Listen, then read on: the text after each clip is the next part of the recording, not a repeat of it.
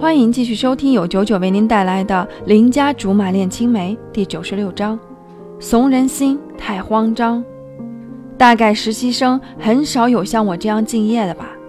正式员工都已经走了，我才抱着厚厚一摞资料行走在公司黑漆漆的楼道上。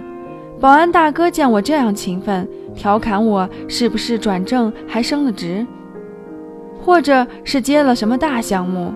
我嬉皮笑脸地说。是啊是啊，好大的项目，干成之后保不齐我就升仙了。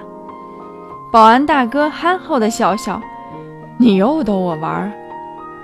这哪里是逗你玩哟，明明是逗我自己玩。再这么没日没夜的熬下去，可不就是升仙的路？每天夜里我都会反复构思一件事：此时此刻，风贤应该是在被窝里睡美容觉吧？”我要是不爱惜电话费，指不定就打过去，温柔地提醒他该起来尿尿了，顺便通知他，我他妈的还在做你不知的事情。前面我已经不止一次地说我是个怂孩子，于是这种名垂青史的事情，目前还都处于 YY 阶段。嘿，短促的声音在楼道里响起，抬头看见貂蝉。站在昏黄的灯光下，双手插兜，像是等了很久。你在等我？嗯。怎么那么晚才回来？他的关切让我有点无所适从。我从没防火防盗防过师兄，甚至还一心盼望着春天快点到。只是我的春天有点短。曾经师兄过的貂蝉，现在也已经成了别人的。如果他不出现，我会觉得理所应当，可是他冷不丁儿又在我眼前晃来晃去，怂人心，太慌张。事情没做完就多留了一会儿。你报的是什么？他瞧见我怀里一叠叠的纸张，非要我给他看看，知道打不过他，只好乖乖奉上。他随手翻了翻，皱起了眉头。我刚才遇见你妈了。他说：“你成天折腾到半夜，我就想你是有多笨。现在看看，总算明白了。你学的是建筑，不是装修。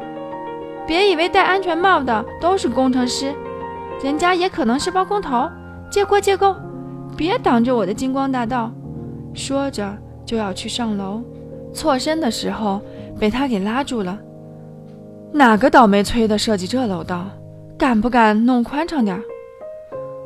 他从我怀里拔拉走了所有的纸张，无奈地说：“我明天下午的会议取消了，你中午到我公司来，这些我先帮你看看，回头再说。还我，我能搞定的。你要是能搞定，就不会拖到现在了。赶紧上去吧，别让叔叔阿姨等急了。”说着，带着我的智慧结晶扬长而去。其实我是想说，你这样帮我的话，要是被风贤知道了，能有我的好果子吃吗？莫不是你们俩闹别扭了？天杀的，千万别拿我当垫底儿，我的小身板扛不起。这是近期第一次十二点以前上床，翻来覆去睡不着。我觉得我就是犯贱。好不容易有个偷懒的机会，还瞻前顾后，怕东怕西。